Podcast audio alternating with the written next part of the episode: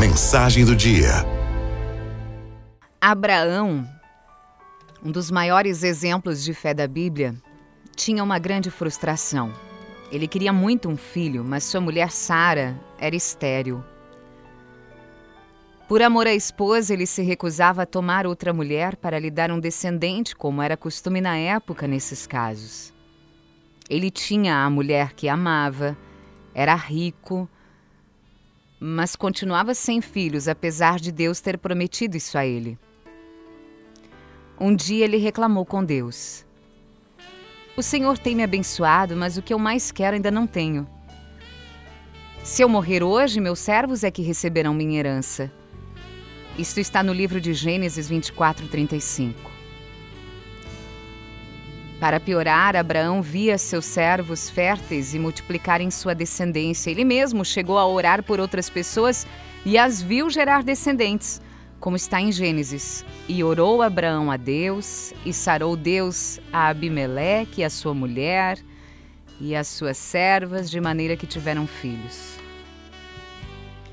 O que podemos aprender atualmente com essa frustração de Abraão? Talvez esse Abraão frustrado seja um retrato da nossa vida hoje.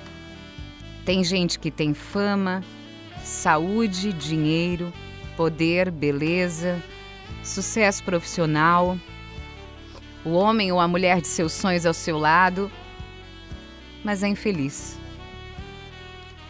É um erro você pensar que só vai ser feliz quando tiver essas coisas.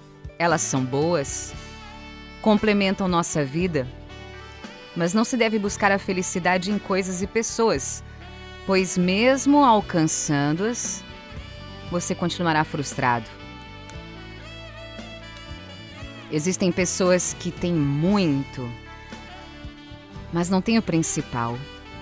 Só o Espírito Santo faz uma pessoa completa, livre de ansiedades, porque a ansiedade é a mãe da frustração antes de alguém ser muito frustrado, era ansioso.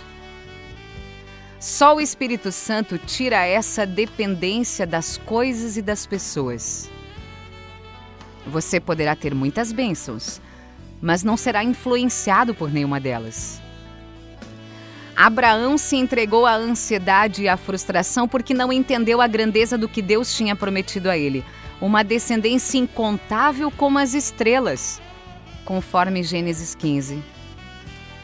Em vez disso, ele se fixou na promessa de um único filho.